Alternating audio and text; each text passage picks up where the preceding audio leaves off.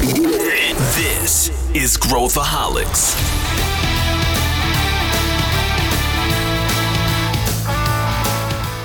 Olá, aqui é Pedro Van Gerner, sou o CEO da ACE e esse é Growthaholics, o podcast para quem adora inovação e empreendedorismo. A gente está chegando em 2023 e esse episódio é dedicado àqueles que estão pensando em como planejar o seu ano, como enxergar o seu ano, como estruturar alguma coisa para planejar 2023 e a gente está aqui para falar as variáveis que a gente usaria, como que a gente pensaria sobre isso, para ajudar você que é empreendedor, ou você, empreendedora, empreendedor, ou você que está aí à frente de uma área, de uma business unit, de alguma empresa, a gente vai tentar trazer dentro do que a gente pensou aqui, elementos para você considerar sobre o planejamento do ano que vem. E eu estou aqui para falar sobre esse assunto, para debulhar. Eu não estou nem olhando para eles, porque eles me fazem rir, eles estão fazendo um bullying psicológico aqui comigo. Então, eu estou olhando para o microfone para não me desconcentrar aqui antes de começar o debate, que é Pedro Carneiro, o nosso head da nossa área de startups aqui na ES. Tudo bem, Pedro? Tudo bem, muito obrigado pelo convite. Vamos falar do ano que vem. E eu também estou aqui com aquela que é a minha, a minha par aqui como host de podcast, ela que apresenta o podcast falando em startups, que está indo super bem, fala só sobre startups, procura lá no, no Spotify, que é a Luísa Leite, a minha parça aqui de podcast. Bem, Lu? E aí, Pedro e Pedro, é um prazer sempre estar aqui no Growthaholics. Eu aprendo muito com você e com vocês. Boa, vamos mergulhar então nesse assunto aqui para as pessoas pensarem sobre isso. Eu estava essa semana com o, num painel com o Silvio Genesini, que é. Ele foi CEO da, da Accenture durante muitos anos, o cara é muito legal. Um abraço aí se estiver ouvindo o nosso podcast. E ele falou sobre planejamento estratégico, a gente estava falando sobre planejamento estratégico, e falaram para ele dar um conselho aí para as empresas pensarem sobre planejamento estratégico. E ele estava falando assim, ele falou, olha, o planejamento estratégico, ele veio, né, do, do, do, do militar, né, do ambiente militar e foi popularizado, uh, isso eu já estou enxertando algumas coisas minhas aqui, foi popularizado pelas consultorias, especialmente o Boston Consulting Group, né, a BCG, popularizou muito o planejamento estratégico uh, no, no, no mundo, e as empresas todas entendem como quase como se fosse um, algo a não um dogma, algo a não ser questionado, que a gente tem que fazer planejamento estratégico. E o que o Silvio estava falando é que quando as empresas normalmente fazem aqueles planejamentos de cinco anos, de três anos, hoje é muito mais difícil fazer isso. É, é muito mais complicado fazer um planejamento de cinco anos, porque coisas vão acontecer, uh, no meio do caminho. O mercado é muito mais dinâmico do que era antes, tecnologias, pessoas, ambiente geopolítico, né, geoeconômico também. A gente tem muita coisa acontecendo ao mesmo tempo e é muito difícil planejar. Então, com isso, eu já passo para o Pedro. Como que a gente lida com a incerteza quando eu estou planejando. Porque hoje, quando a gente olha os planejamentos estratégicos de 99% das empresas, não são planejamentos estratégicos, são listas de objetivos. Né? É, quero crescer tanto por cento, quero fazer isso aqui, é, mas ninguém fala como que é, como que eu vou navegar no, nesse oceano aqui que eu estou para chegar ao meu objetivo, aos meus objetivos, à minha visão né, que a gente fala visão. Então, como, como pensar sobre isso, Pedro? Uh, você acha que aqueles processos tradicionais de planejamento estratégico, da matriz SWOT, de etc., de, derivar os objetivos e, uh, e, tudo mais, funciona ou não funciona mais? Como que a gente enxerga isso? Legal. Eu, eu acho que o, o momento de planejamento estratégico e que todo mundo define que é no final do ano e que você tem que fazer sempre no ano calendário e acaba ignorando que os negócios eles têm ciclos diferentes, momentos diferentes, mercados diferentes, como se todo mundo começasse a trabalhar em janeiro e terminasse em dezembro e você conseguisse de alguma forma segmentar, né, a tua jornada esses períodos de calendário. Eu acho que é muito parecido com o aniversário que a gente tem na pessoa física.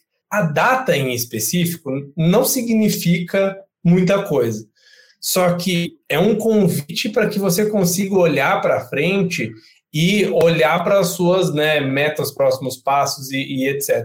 E você ter esse tipo de planejamento em relação a aumentar X% da receita ou né, aumentar a rentabilidade é o equivalente a você virar o ano, por exemplo, no dia, no dia 31 de dezembro e falar: esse ano eu vou emagrecer.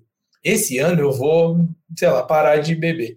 Ou seja, uma meta, né, que é um, um, objetivo, sem um plano claro, é só uma esperança, né? E esperança não é o que faz os negócios acontecerem. Então, assim, para responder a tua pergunta, Pedro, eu acho que todas as ferramentas que existem de planejamento estratégico, elas são um bom começo. Assim, na minha primeira startup lá atrás, a gente conseguir parar para pensar e sentar durante um tempo para poder desenhar, para poder desenhar nossa matriz SWOT, independente do que tinha saído lá, e que com certeza estava completamente errado, que com certeza um ano depois era muito diferente, porque a gente estava no mercado que estava andando bem rápido, que era o de energia solar, o ato de sentar, planejar e avaliar criticamente o teu negócio, as influências internas e externas, isso é importante por si só. Então, aqui, do mesmo jeito que a gente olha para a validação de novos negócios, a ferramenta é menos importante do que o processo. Então, você ter um momento que você vai sentar e avaliar isso é importante. Eu acho que as ferramentas elas podem gerar algumas limitações, né? Ou seja, quando você faz um planejamento trienal, você não pode chegar e usar a ferramenta e depois que você tiver tudo escrito lá na planilha e no seu PPT, você achar que o assunto está resolvido pelos próximos três anos. Aí que eu acho que começam os erros. É menos sobre as ferramentas e templates e mais você não adaptar o processo para o teu momento de empresa, né, uma empresa de bens de consumo de médio porte e que vende, sei lá, bolo de chocolate, vai ter um perfil e uma necessidade diferente de uma startup que se movimenta muito mais rápido e está trabalhando com um serviço de tecnologia. Então, o principal é, desafio é como você captura e adapta as ferramentas e processos que já existem para a realidade da sua empresa e em algo que você consiga ter uma flexibilidade tam, pra, também para poder atuar. Eu já vi vários negócios em que a pessoa define um, um, um conjunto de dogmas para o seu planejamento estratégico, ou seja, nós vamos fazer A, B e C, e acaba que a situação do mercado muda, ou uma premissa na cabeça dela muda também, e ela deixa de mudar o plano, porque não, isso aqui é o que a gente definiu no planejamento estratégico. Então tem que entender qual que é a hora de quebrar e qual que é a hora de colar, né? A hora de construir e formatar e a hora de você ir contra e fazer isso né, pelo bem do negócio também. Eu acredito, né, Pedro, que pegando a, aquela frase do Eisenhower, e que ele dizia que ter um plano é inútil, e mas planejar é fundamental, porque é uma metáfora da guerra. Ele fala assim, pô, no momento que eu acabo o meu plano, o, a situação do terreno já mudou, mas o, o ato de eu ter sentado para conversar e entender as coisas com as pessoas e o alinhamento que isso traz é extremamente importante. Eu, eu, eu geralmente acho que o resultado final, as ações do plano, elas são muito desapontadoras. Assim, quando eu olho final do plano, sabe, depois de todas as discussões, elas acabam chegando em consensos. É, não, então tira aquela prioridade, bota aquela outra. E em startup, eu acho que isso é particularmente nocivo, né, Lu? Porque a startup precisa ter muita clareza da missão que ela tem pelos próximos três meses, não é nem um ano, é são meses, são desafios muito específicos, e quanto mais variedade, né? Outro dia eu estava lendo um deck de um, de um empreendedor até que, que a gente que a gente estava apoiando, a gente sempre tenta ajudar os empreendedores com planejamento, e aí o deck me deu cansaço, só de ler pelo tamanho do cara, que era, não era grande, mas ah, o produto tal, a gente está fazendo isso, produto tal, aquilo, agora a gente vai isso, o mercado tal. Meu Deus, quanto que esse cara fatura um bi? Aí não, é, é 50, é 80 mil reais por mês. Então, assim, adicionou complexidade demais. Então, na verdade, o plano dele deveria simplificar ao máximo, matar tudo aquilo, um monte de produto, ficar com um só e tal. Como é que a gente aconselha, Lu, quando a gente está falando em startups, como que elas fazem esse processo? E depois a gente pode entrar, né, Pedro, juntos aqui e falar algumas ferramentas, tal, o que, que a gente acredita, o que, que pode ser legal usar aqui, né? A gente está falando com a mindset aqui de startup, né? O que, que tu acha, Lu? Eu acho que casou muito bem a gravação desse podcast com o que a gente está fazendo aqui com as nossas startups, né? A gente acabou de passar por um diagnóstico com quatro delas que entraram nesse batch agora. a gente basicamente falou para eles: o arroz e feijão. Vamos olhar para o arroz e feijão? Tá bem feito o arroz e feijão? E aí a gente botou o dedo na cara, né? Sempre pro bem, tá, gente? Vocês que estão nos ouvindo, a gente sempre faz isso pro bem. A gente botou o dedo na cara e falou com eles assim, no ponto central. Como que tu explica a tua startup, por exemplo? E aí vem, né? Eu criei o deck que, que o Pedro tava falando. Vem assim, não, porque eu faço isso, e aí eu faço isso, e aí eu faço aquilo, e aí não sei o quê. Bom, vamos, vamos achar então um jeito de tu explicar numa frase, né? Porque o pitch Twitter tá aí, a gente fala tanto nisso, mas é, às vezes o arroz e o feijão não tá bem feito e a galera já tá lá pensando, ah, eu vou internacionalizar, eu vou levar a operação lá para os Estados Unidos, vou ganhar em dólar, porque olha aí, eu tô perdendo dinheiro e não sei o quê. Então, assim, eu acho que uma coisa que a gente faz bastante aqui com as nossas startups é olhar para arroz e feijão antes de partir para qualquer loucura, assim, né? Qualquer é, roadmap mais arrojado, vamos dizer assim, e, e, qualquer coisa. Porque se a tua experiência do teu cliente não tá boa, se, a, se o próximo passo que tu vai fazer no teu produto não tá claro e o teu produto hoje em dia não tá bom, então vamos, vamos organizar a casa. Mas é isso que o Pedro falou faz assim total sentido, porque normalmente eles vêm assim, né? O empreendedor e a empreendedora é uma pessoa apaixonada, acredita muito no, no que o seu negócio resolve, né? e às vezes esquece de olhar para a operação do dia a dia. Então, o que a gente fez recentemente foi: vamos olhar para a raiz do teu problema, né? Não vamos olhar para o problema em si, não vamos só mascarar, assim, vamos entrar dentro desse problema e desenvolver e pensar em ações que a gente possa fazer. E eu acho que isso é, é, é chave. E mais do que isso, eu estava numa dessas reuniões que a gente fez aí recentemente, é, um dos meninos fez uma pergunta que eu gostei muito, assim, que foi qual é a notícia que eu quero que eu quero que saia sobre a minha startup no final do ano que vem, né, de 2023? Qual é a notícia? O que eu quero que o mercado esteja falando?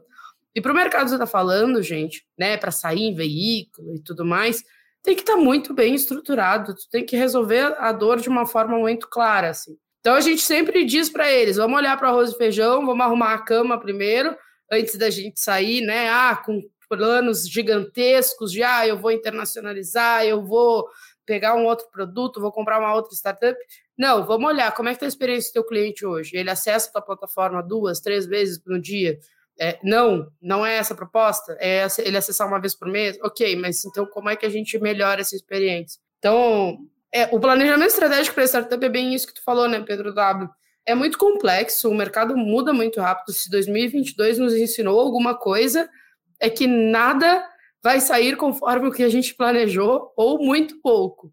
Então, eu acho que a primeira coisa que as startups que estão nos ouvindo precisam fazer para entrar 2023 é o que eu fiz bem em 2022, o que deu certo, o que eu fiz errado em 2022, o que, como eu posso corrigir, como eu posso testar de outra maneira. E eu começaria por aí para pensar num planejamento estratégico. É a parte que eu mais gosto de fazer, inclusive de olhar para trás e ver, bom, eu estava no ponto A, eu cheguei no ponto B, o que, que eu fiz para chegar nesses pontos? O que, que deu errado para chegar nesses pontos? Tu vê, né? A gente não está falando de ferramentas uh, muito complexas, né? Eu acho que quando a gente pensa numa startup, eu, eu sempre, com os nossos empreendedores, sempre fala, fa, fazia a metáfora do, do Everest, né? De, de uh, o Everest é o, é o, topo do Everest, é a tua visão, né? Onde tu quer chegar. E, e eu gosto muito de pensar de trás para frente é difícil pensar de trás para frente, porque o que preenche o gap entre o que, onde tu quer chegar e onde tu está hoje é o teu talento, é a tua capacidade de executar. E isso é muito difícil de lidar, psicologicamente falando. Mas eu gostava de pensar no Everest. E aí, o Everest, ninguém chega a escala o Everest num dia, né? A gente tem os base camps para se aclimatar e tudo mais. Então, porra, se eu olhar o topo do Everest, e pensar na complexidade que é a minha startup lá em cima, eu vou ter que pensar em marketing, em eh, todas as coisas, as pessoas vão ter que me conhecer, e o meu produto vai ter que ter níveis de segurança, e vai ser super complexo e tal. E aí, em vez de pensar no topo do Everest, eu vou baixando, baixando, baixando, e eu tenho que me concentrar só no primeiro base camp. O que, que é o primeiro base camp? E, e, e eu acho que o trabalho que a gente tem que ter é definir com clareza qual é esse base camp. Então, assim, no caso de uma startup, né, é conseguir 100 clientes. É só isso que vai pensar. Ah, o teu produto tá ruim, pode estar, tá, mas você não vai pensar em mais nada. Você não vai é, você, você vai deixar isso para o próximo Basecamp. Você vai vencer um Basecamp e depois você vai para o próximo, e depois você vai para o próximo. E, e, e, essa criação é, disciplinada da empresa, uh, onde eu boto quase aquele cabresto, né, que, é, que o cavalo bota, que eu não olho para o lado, é tão importante para os empreendedores, porque quando a gente faz um planejamento estratégico, eu vejo muita gente importando aquelas super ferramentas e o cara sai com planos, especialmente quando os mentores vêm do mercado corporativo, conselheiros, eles colocam um peso grande de várias coisas. Óbvio, eu tenho que controlar meu burn, meu orçamento. Depois a gente vai falar algumas coisas que você deveria olhar, né? Que, que todo, toda startup tem que olhar aqui depois a gente passa para outros elementos. Mas eu acho que essa metáfora do Everest funciona para todo mundo, não só para startup, porque a gente complica. E se você não consegue explicar de maneira simples aquilo que você vai fazer, você deveria voltar para a prancheta. Né? Não só para é... toda startup, né, Pedro? Para a corporação também. Para tudo, para tudo. Então, quando você fala, pô, é isso que eu quero fazer. E aí, o que, que eu escolho, né? Eu acho que aquele processo da, da Amazon, especialmente quando a gente está falando em, em, inovação, de working backwards, né, de partir do valor para o cliente e chegar, é, é, eu acho que talvez seja mais valioso do que um processo tradicional de planejamento para muita startup muita área de produto e tal. E aí, Pedro, como é que a gente enxerga? As startups têm esse hábito, isso é uma coisa que a gente vê, Uh, até curioso aqui, né? Porque eu participo de alguns conselhos, eu vejo que os empreendedores têm muito, muita dificuldade com esse rito de fechamento, de preparar o orçamento do outro ano, de pegar as lições aprendidas, de fazer esse debate e fechar esse ciclo, que é um ciclo, como tu falou, né? Um ciclo psicológico, né? Um ciclo real, né? Um ciclo psicológico, mas tem um valor aí em, em sentar, ver os rios, por exemplo, pô, se eu se eu sou uma fintech e eu dependo de uma regulação do Bacen, uh, pô, isso, isso, é vida ou morte para mim. Então, essas coisas, o que, que eu preciso monitorar, o que, que eu não preciso monitorar. Como é que você vê isso, Pedro? É, eu vejo que com, com, os processos e ferramentas atuais, e, e, eu passei um pouco por isso na minha startup também, você tem certa facilidade em entender o que você precisa fazer no próximo mês. A tua agenda está tomada, você já tem outras coisas fazendo, você tem aqueles prospects que vão sair e tal e aí isso é fácil de planejar, e você consegue entender com um pouco de clareza qual é o teu sonho do futuro. Daqui a cinco anos, onde você está? Ah, eu vou ser uma plataforma global e etc. Agora, no meio do caminho é onde está a, a, bagunça, né? O, o, campo cinzento. Todo mundo consegue materializar bem o sonho. Todo mundo consegue materializar bem a próxima semana o próximo mês, talvez os próximos dois meses. Agora, a grande dificuldade é conseguir fazer um breakdown um pouco mais é, pé no chão para poder ligar essas duas pontas. E aí que eu acho que entra a parte de orçamentação e etc. E eu trabalhei em controladoria de grande empresa, né? Então, se uma coisa que eu sei fazer é orçamento complexo, grande, super detalhado e tal.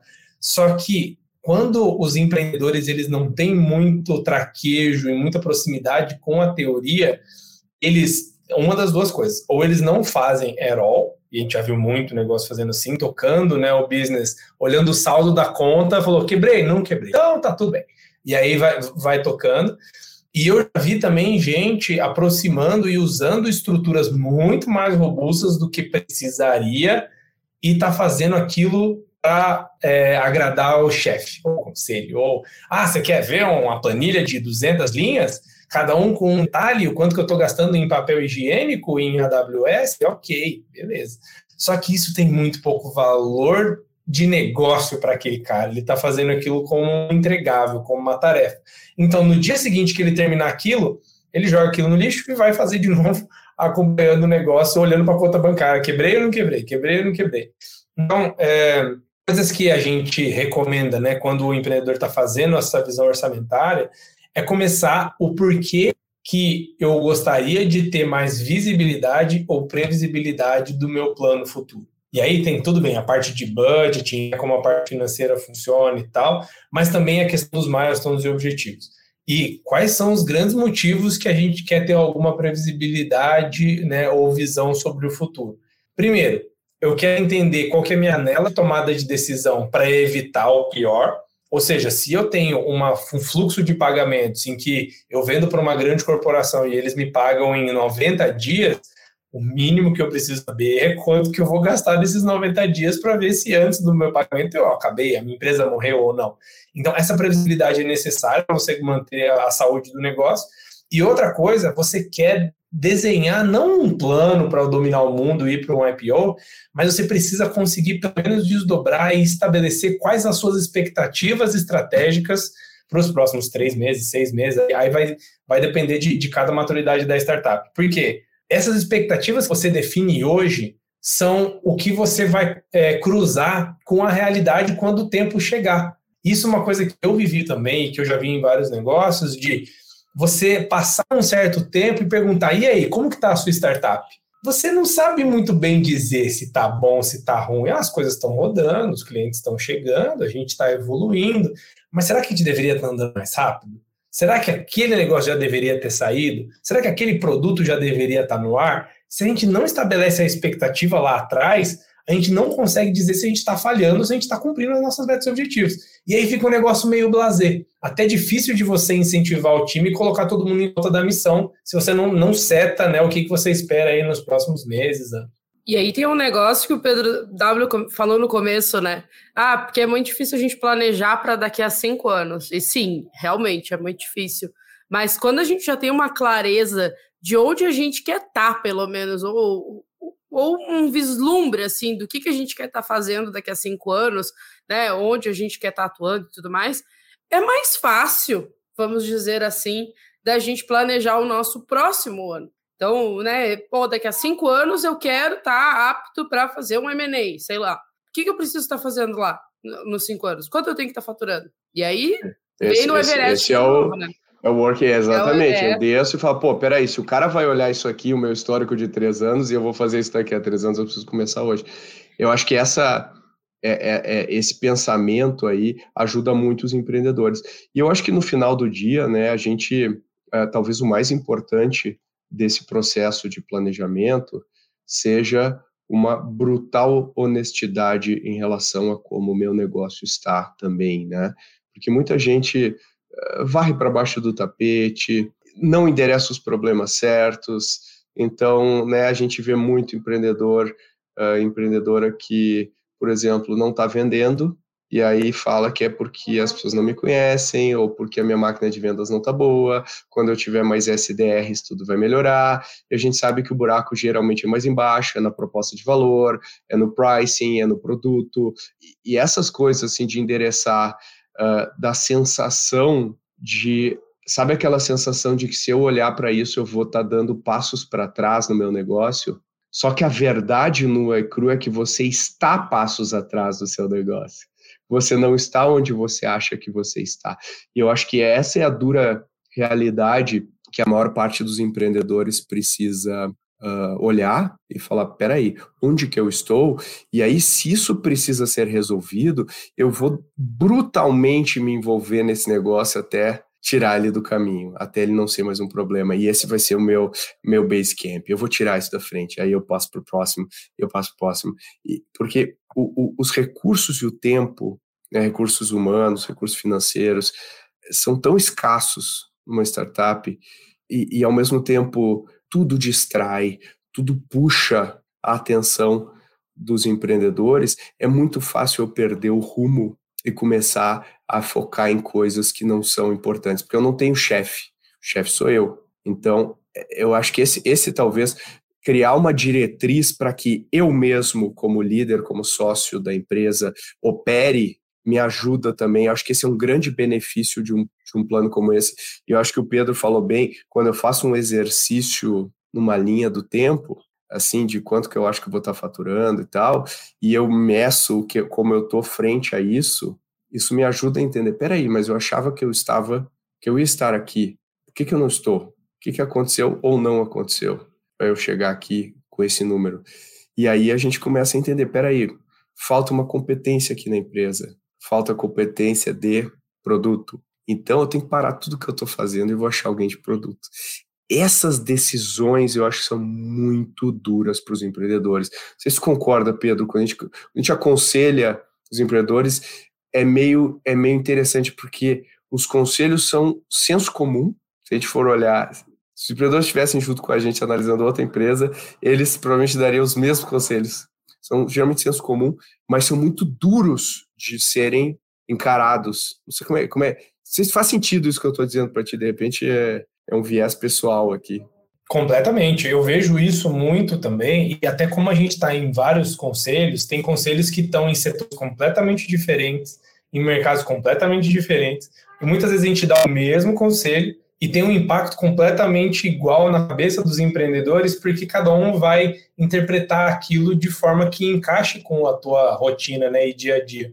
E eu acho que do mesmo jeito que é o planejamento orçamentário, a visão estratégica dos próximos anos, esse contato com o conselho é menos sobre você consultar um oráculo que vai te dar as respostas e mais de você construir um compromisso com você mesmo que tantas horas por mês eu vou sentar e olhar estrategicamente para o meu negócio. Então, muitas vezes, só a presença da pessoa ali, do, do conselheiro, ele gera duas coisas. Ele gera ansiedade no dia anterior, de, putz, eu tenho que mandar aquilo lá para o conselho, e aquilo é importante para o negócio. Eu sei que é importante, mas a, a, importância não, não, me cobra. O que me cobra é outra pessoa chamada conselheiro. Então, esse papel é importante. E o segundo papel é só a gente estar tá em uma agenda ali compartilhada, em que a gente está falando sobre o negócio de uma maneira estratégica, com gente que não está envolvido na operação e na minúcia do negócio. E por isso esses detalhes pequenos não importam, os perrengues do dia a dia não importam, faz ele ter uma visão diferente e isso é mais estimulante do que necessariamente o que o conselheiro vai falar, ou vai dar um insight muito transformador. Isso acontece bem mais raramente do que as pessoas imaginam. As pessoas têm a ilusão de que o conselho é como se fosse o Espírito Santo descendo e trazendo a luz né, para as empresas. O conselho é um sparring, onde você vai testar os seus conceitos e a sua visão e vai sair de lá com a visão melhor. Ele, ele fortalece ou, ou questiona ou, ou, então você o papel, o seu papel é provocar o conselho no sentido de o que que tá, o que que você acha disso? Esse é assim que eu penso. Esse é meu plano. Onde que tem o furo? É, é, esse é o papel do. E aí o conselho, pera, você já pensou nisso? Considera aquilo, vê isso aqui, fala com esse cara, você não tá bom nisso. Só que você acha que você tá bom, você não é bom nisso. Esse tipo de coisa é que é útil. E às vezes as pessoas esperam essa mágica, mas é alguém que tá lá no ringue com você, testando soco, vendo onde que você não tá batendo direito, especialmente num conselho de startup. Conselho de empresa maior é outro jogo e tudo mais. Mas conselho de startup, ele, você que você como como, como CEO, como sócio, sócia da empresa, tem que ter obrigação de conduzir para extrair o máximo. E o processo de planejamento, eu acho que passando, como o Pedro falou, por esse grupo, ele sai mais forte. Né? Às vezes pode ser meio frustrante, e eu sei que eu, eu, eu sinto isso também, sempre. Agora eu, agora eu sinto muito pouco isso, porque eu, eu sempre quero melhorar, eu quero ter o melhor plano, né? Eu quero ter a melhor raciocínio. E, e, mas no passado eu montava meu plano e eu ia lá e, e todo mundo me espancava o meu plano. E não era mais. E aí os pessoas nem sabiam se eu devia executar aquilo. E eu saía muito frustrado. Hoje eu, eu dou graças a Deus, porque me poupa tempo, me poupa energia, olha pontos fracos. Eu acho muito positivo, muito produtivo. E eu peço, conselho, por favor, fala tudo o que você pensa. Se você acha que eu não estou executando direito, fala tudo. Eu não quero que você meça palavras aqui, mas eu demorei para chegar no nível de, de querer fazer o melhor e botar o meu ego fora da sala. Isso é muito difícil, né? O que, que tu acha, Lu? Não, eu ia comentar com vocês que recentemente eu estava no conselho de uma das nossas startups aqui, e aí os meninos perguntaram para mim assim: ah, Lu, Tu acha que a gente, né? Eu tenho bagagem de marketing e já trabalhei muito tempo com marketing. Eles disseram, ah, tu acha que a gente devia investir em eventos no ano que vem?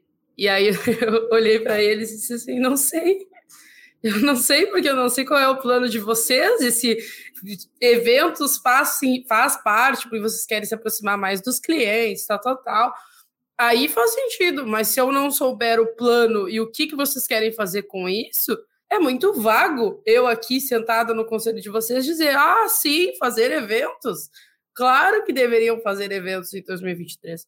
Eu tenho que saber o plano antes de saber as ações. Eu acho que isso é uma coisa legal, né? A gente primeiro pensa assim: onde eu quero estar? Ok, para eu estar lá. De novo, o Everest que o Pedro já falou, mas é, é isso, essa, esse Espírito Santo que vem do conselho, eu sinto isso muito e sei que vocês também sentem, assim, do tipo, nossa, agora a gente vai sentar ali no conselho e a galera vai dizer, não, a gente tem que fazer isso, isso, isso isso, e o cenário do mercado é esse, e vocês têm que, que fazer essas ações. E na verdade não é, porque a gente não é especialista no negócio que eles estão tocando, né? A gente é especialista aqui. Eu, eu sou mais em marketing, o Pedro é mais em controladoria e afins. Assim, a gente está ali justamente para ajudar ele, eles nesses pontos e tentar dar, gerar insights, claro, mas muito mais provocá-los. Mas como especialistas do mercado em si, ainda mais nesse caso específico era o mercado que eu, Luísa, sei lá, eles têm gente no, no conselho que são especialistas do mercado. Mas como que eu aproveito até esses especialistas para uma coisa mais de gerar insight e provocação? Eu acho que essa é a pergunta-chave, né? Para o empreendedor que está indo para uma reunião de conselho. É, eu concordo. Agora, voltando aqui, vamos voltar um pouco para o tema do planejamento, entendendo que a gente não vai seguir aí a fórmula old school aí de, de, de planejamento estratégico. Quais são os elementos, Pedro? Eh, vamos quebrar aqui que elementos que a gente deveria olhar? E qual seria o produto final desse processo? Eu vou, também vou, vou tentar ajudar aqui, completar, tá? Vamos fazer um brainstorming juntos aqui. Quais os elementos que os empreendedores e empreendedoras deveriam olhar para pensar no seu planejamento para o ano, para pelo menos cobrir as bases e ir com essa clareza aí para executar? Legal. Acho que tem tem duas formas de fazer, e eu acho que para aprender a fazer bem o espírito, a gente tem que olhar qual que é a razão de existir daquelas ferramentas mais tradicionais. Como tudo na vida, né? Se você aplica só a ferramenta que está pronta, você vai ter um resultado diferente de que se você fizer uma engenharia reversa e construir a partir dos motivos de, de por que aquilo existe. Então, assim, se a gente for olhar, é, tem, tem alguns, algumas coisas práticas que a gente consegue colocar de pé, que é, primeiro, olhar para a direção e para a visão de longo prazo da empresa, que é aquilo que eu falei que é mais fácil né, para os empreendedores, porque ele criou um negócio pensando já numa visão de futuro, como isso vai estar integrado em todos os hotéis do mundo, sei lá.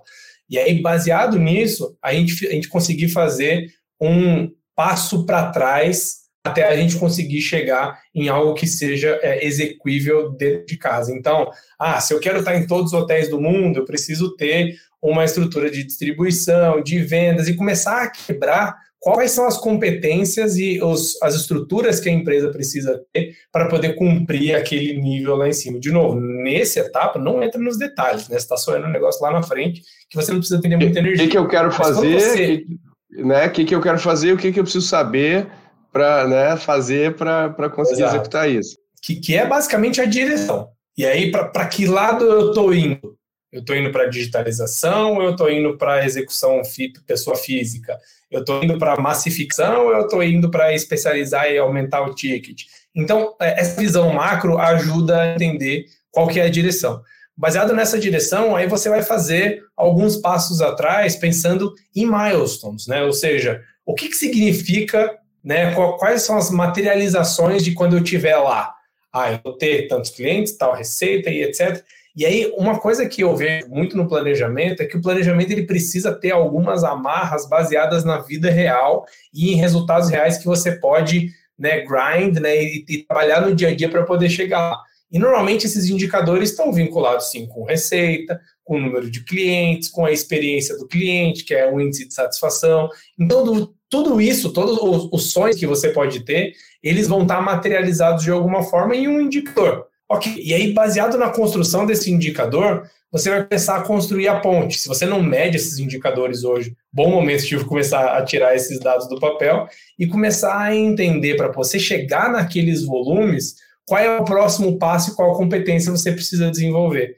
Então, é algo que, que é, são os principais legados, pelo menos na minha cabeça, é conseguir construir aquela visão né, do Basecamp, do Everest, etc., e conseguir materializar cada uma das coisas com uma visão qualitativa, ou seja, algo que demonstre quando vocês chegaram lá, ah, a gente está, sei lá, em outro país ou em tantos países, ou, por exemplo, o caso de Cortex, né, um dos grandes milestones é das top 200 empresas do Brasil, quantas delas são nossos clientes?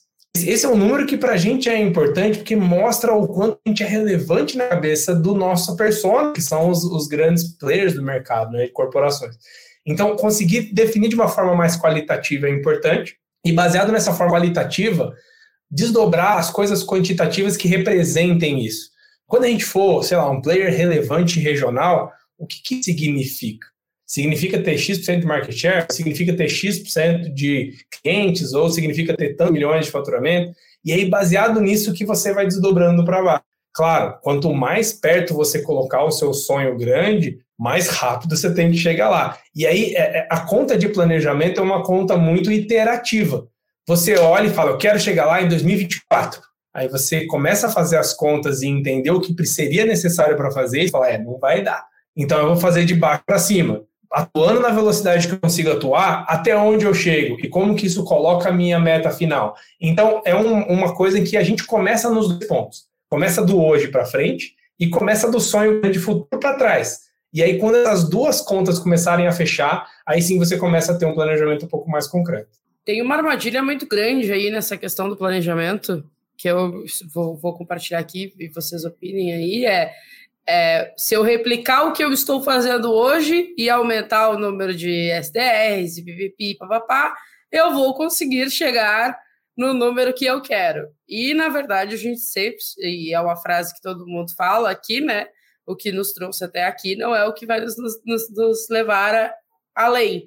E aí eu, eu, gosto muito nessa parte de planejamento também, é da gente, esse brainstorm, né, que é o que o Pedro estava falando, da, que frustra a gente, assim, porque a gente começa a ter que fazer, né, abrir mão de algumas coisas e tudo mais para tipo, para bater os planejamentos estratégicos de todas as áreas, vamos falar assim. Mas é, esse esse brainstorm ele tem que acontecer também dentro do planejamento estratégico, tá? Do tipo, como que eu exploro um canal que eu não explorei ainda, como que o meu CS tem um melhor desempenho que não tem ainda. Não dá só para a gente fazer um Ctrl C, Ctrl V num planejamento estratégico, porque senão tu vai estar tá fazendo as mesmas coisas e vai ter os mesmos resultados. Eu, eu, acho que esse, esse, é um ponto fantástico, o Luke está fazendo, porque a, a, visão tradicional do planejamento estratégico uh, é, é, extremamente incrementalista. Eu vou crescer 5%, vou crescer 10%, vou crescer... Né? E, e, quando a gente pensa em uma startup, né, naquela filosofia triple, triple, double, double, double, né, quer dizer, eu preciso dar saltos muito grandes, eu não posso pensar de maneira incrementalista. Né? Então, a experimentação tem que fazer parte do meu plano. E essa é uma grande dificuldade, porque eu não consigo ah, planejar a experimentação. Né? Eu tenho que colocá-la no meu design, mas não necessariamente eu vou saber se aquilo vai dar certo ou vai dar errado. E eu acho que esse é uma é, saber separar os baldes, o balde do que está funcionando e o balde do que eu ainda não sei, né? E saber o balde que está funcionando eu otimizo e aí eu posso até pensar incrementalmente, embora muitas vezes o incremental também não funcione no que está funcionando, porque o está me funcionando só me leva até aqui, e automaticamente vou ter que descobrir um outro canal, alguma outra forma de chegar mais longe. Então, é, é, é muito importante eu ter clareza da, do final do Basecamp que eu estou querendo chegar e, e, saber que eu vou ter que experimentar bastante para chegar lá e saber e ter pelo menos algumas hipóteses daquilo que deve uh, funcionar. Eu acho que aí talvez seja o elemento mais arte né, do planejamento, pensando que é da, da, arte e da ciência, aí, eu acho que esse é o elemento mais arte do, do planejamento. E aí o, o, o Pedro falou um pouquinho desse desdobramento, uh, indicadores, né, da, daquilo que eu quero fazer para que eu consiga medir. E aí eu queria falar um pouquinho com você sobre a implementação do planejamento estratégico também, que é um outro ponto que as empresas uh, têm muita dificuldade né? Vem a primeira, primeira tempestade em março, todo mundo joga para cima os planos e, e salve-se quem puder. Né? E aí chega no final do ano, peraí, o que, que a gente fez mesmo? O que, que, era, o que, que era o plano? Aí a gente baixa aquele arquivo lá e, pô, não fizemos nada. Né? E, e, tem muita gente que usa N ferramentas de acompanhamento, né? Uh, muita gente usa OKR para fazer isso, embora eu não, não sei, assim, o OKR puro. Outro dia eu vi um tweet um cara falando que o OKR é um plano do Google para deixar todas as startups do mundo mais lentas. mas, mas eu, eu, eu, eu, eu acho que assim, qualquer ferramenta que tu implementa by the book, provavelmente não considerando o contexto, não vai funcionar. Mas eu, como é que você vê, Pedro? Como é que a gente simplifica na cabeça de, de quem está nos ouvindo? Como que eu desenho um controle killer e, e, com qual frequência eu reviso, reendereço, endereço meu plano, como que a gente trabalha isso com a equipe, porque aí é onde eu acho que a, que a guerra ganha, né? A guerra ganha na, na, na execução, como, como garantir isso? É, eu acho que esse, esse tipo de, de ferramental que vem pronto, já envelopado, ele tem um, um grande potencial, mas também um, um grande risco, né? Porque ele na teoria é tão simples que é aquele cookie cutter, né? Já está pronto, clica aqui, aplique e está resolvido. E aí é, ele consegue ajudar muito o empreendedor que entendeu um pouco mais a fundo a razão de existir, entender a ferramenta, adaptar a sua realidade e fazer o desdobramento. E eu acho que é um trabalho muito legal. Eu sou zero contra OKRs e te dava aula de OKRs na pós-graduação lá da SPM. Então, ajuda quando você entende o processo internamente e você consegue decupar aquilo e falar: hum, isso aqui é importante para minha realidade, isso aqui não é importante para minha realidade. É isso que eu vou aplicar e você consegue partir de algo já montado. Isso é show, isso ajuda muito. O que, que não funciona e não é bom? Quando o cara tenta pegar algo já envelopado e aplicar o que a gente chama de face value, né? Ou seja, eu vou pegar do jeito que tá, galera, agora a gente usa OKRs, preencham aí, não quero nem saber, e vocês têm até sexta-feira para preencher os OKRs. Estudem. E aí, obviamente, esse negócio não vai funcionar. Então, é, é entender que mais do que a ferramenta, a mesma coisa que a gente falou no começo, né? Mais do que ferramenta é o processo, como ele funciona, o nosso nível de aderência e disciplina em seguir ele. E para que serve o processo e a ferramenta? Para que as pessoas tenham internalizadas na cabeça delas a direção e as expectativas que a gente vai ter, tanto em KPIs, né, os indicadores financeiros, daqui a X meses, daqui a Y meses, daqui a Z meses. Se esses é, é, checklist você conseguir cumprir no seu planejamento, não importa muito a ferramenta que você está usando. Só que quando as pessoas elas vão fabricar isso do zero, elas podem demorar mais tempo e podem sair com coisas mais difíceis de comunicar do que algumas ferramentas mais prontas, como essa visão de OKRs do Google, e tem vários outros formatos de você aplicar uma, uma visão estratégica. Então, eu acho que esse é o ponto principal, assim, a gente, como tudo na vida, né, quando parece fácil demais de aplicar e já está muito empacotado, duvide sobre a capacidade daquilo de mudar a tua vida. Então, lá atrás, quando eu tinha minha startup, vi várias ofertas que chegaram para mim de estratégias de marketing digital que funcionam para aumentar o seu, a sua conversão em X%, é garantido, e conteúdo inbound marketing, etc, etc, etc. Quando vem muito empacotado, já com é, né, ganho dinheiro fácil, ou, ou seja, uma receita do sucesso, poxa, duvide, né? E hoje que a gente trabalha com investimento em startups, é uma das coisas que a gente mais vê. Quando chega uma startup e fala, eu tenho a receita do sucesso, está aqui na minha mão, já vai dar certo, está tudo pronto. É aí que a gente vai, vai duvidar, porque a vida não é tão preto e branco assim. Então, é, se a gente conseguir acompanhar e dar um pouquinho mais de detalhe de dado, eu acho que os frameworks que existem ajudam a resolver o problema. Só que quem resolve o problema não é o framework, é você, CEO do negócio. É você que faz o planejamento, não é o framework de OKRs. Então tem que conseguir usar as ferramentas com o que elas realmente são, ferramentas, meio e não fins.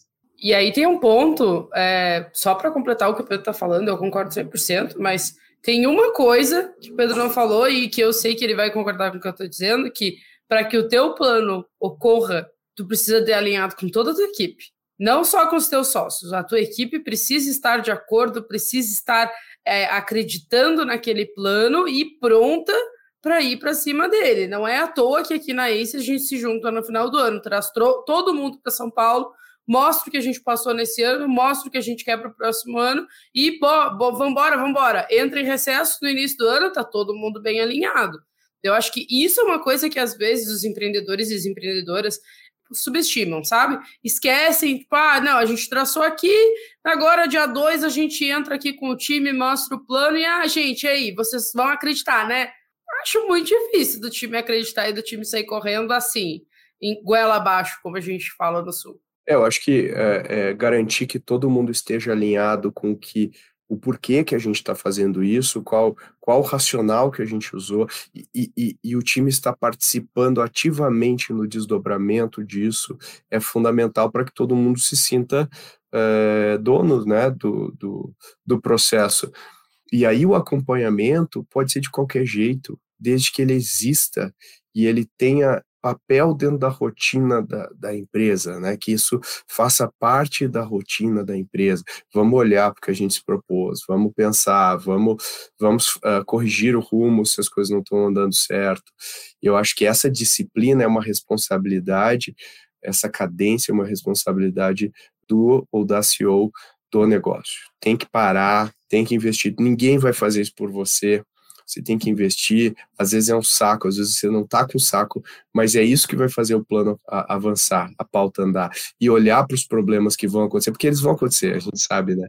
Para gente, a gente encerrar aqui, vamos dar cada um de nós uma dica de planejamento que a gente não falou aqui, ou um ponto que a gente quer reforçar, para quem está começando o processo agora. Que dica a gente pode dar, só para a gente encerrar, uma dica que talvez não seja tão óbvia, que a pessoa pode parar um pouquinho para pensar. Vamos começar com Luísa Leite. Que dica você dá? Difícil, hein? É, mas vamos lá, a gente está gravando esse episódio em dezembro, eu acredito que ele vai ao ar em dezembro. O melhor momento para plantar uma árvore foi três anos atrás, o melhor momento é agora. Então não, não terceirize, não empurre para o próximo ano, comece logo é, a gente aqui na EIS começou em setembro, setembro foi, né? É, o planejamento. Claro, né? Dadas as proporções e tudo mais, não estou dizendo para vocês, empreendedores ou empreendedoras, começarem o planejamento de vocês em setembro. Se fizer sentido, comece.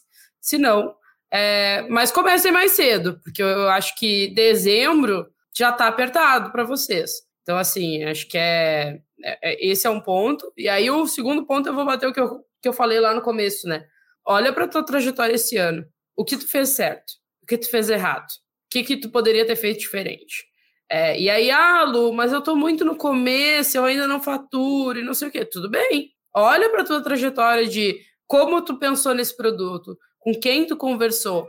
Para o próximo ano, como o, o produto vai andar mais? Com quem mais eu vou conversar? Então, eu acho que são essas duas dicasinhas aí que ajudam.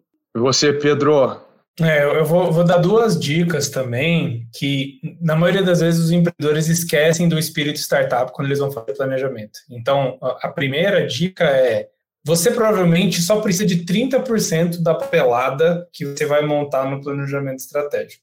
MVP, Minimum Viable Strategy. Para que construir todo um documental? E se o seu planejamento estratégico é muito maior do que o seu pitch deck, tem alguma coisa esquisita, né? Então, acho que é, às vezes você não precisa entrar nesse mar de premissas e de imaginação. Planejamento ele tem a complexidade da empresa hoje. Acho que esse, esse é o ponto um. E eu acho que o segundo é o planejamento, ele não vai ser só da tua cabeça empreendedora e dos founders.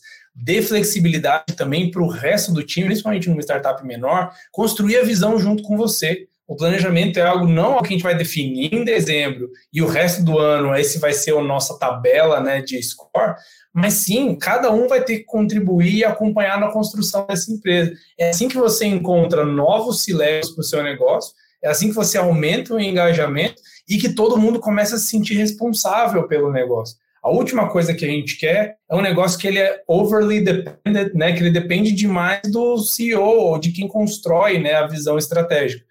Então, compartilhe isso com terceiros. E, e com, com, empresa menor é muito viável você ter uma, uma reunião com todo mundo para tratar de estratégia e para vender a tua visão para eles e para poder olhar para buracos que podem acontecer. Então, faça isso. Né? Eu acho que essas são as minhas duas dicas. São bons pontos. E a minha, acho que é, vai muito dentro da linha do que o Pedro falou, que é se você não consegue dar um pitch rápido, simples do que você vai fazer, e do porquê você vai fazer. Provavelmente ele está muito complexo, então volta para a prancheta, revise né, o seu planejamento, simplifique, simplifique, porque você às vezes fica fazendo puxadinhos porque você não resolveu as coisas mais importantes. Então, isso é, é a dica aqui. E com isso, eu vou me despedir aqui, agradecer a participação da Lu Leite. Obrigado, Lu, novamente aí pela sua participação. eu acho que gerou bastante valor aqui para os nossos ouvintes. Muito obrigado, Pedro Van Gertner. É sempre um prazer e eu sempre aprendo muito com vocês dois. Boa, e obrigado, Pedro Carneiro, novamente. Acho que a gente. Algumas coisas são óbvias para a gente, não são óbvias para todo mundo. Muito importante compartilhar. Obrigado aí de novo. Obrigado pelo convite. E é o que a gente fala nos conselhos, né? Você está provavelmente complicando demais. Dá para ser mais simples. Isso vale para tudo, acho. É isso aí. Essa é uma frase que já está escrita em todo lugar. Você provavelmente está complicando demais. E com isso, eu encerro esse episódio de hoje. Agradeço aí vocês, ouvintes, por terem ouvido até o fim. E se você quer saber uh, de mais papos como esse, mais conversas como essas que a gente teve, não perca o nosso podcast Falando em Startups, onde o assunto é 100% o que acontece no mundo das startups e temas relacionados a esse universo aqui, que é conduzido por esta pessoa aqui no Leite que vocês ouviram agora. Então, vão lá, procurem no seu player favorito de podcasts e ouçam. E se você tem sugestões de pauta, quer conversar, quer sugerir alguém, manda mensagem aqui para podcast@goace.vc e a gente ouve todas as suas mensagens com muito carinho. E eu queria terminar aqui agradecendo a você que compartilha o Growthaholics.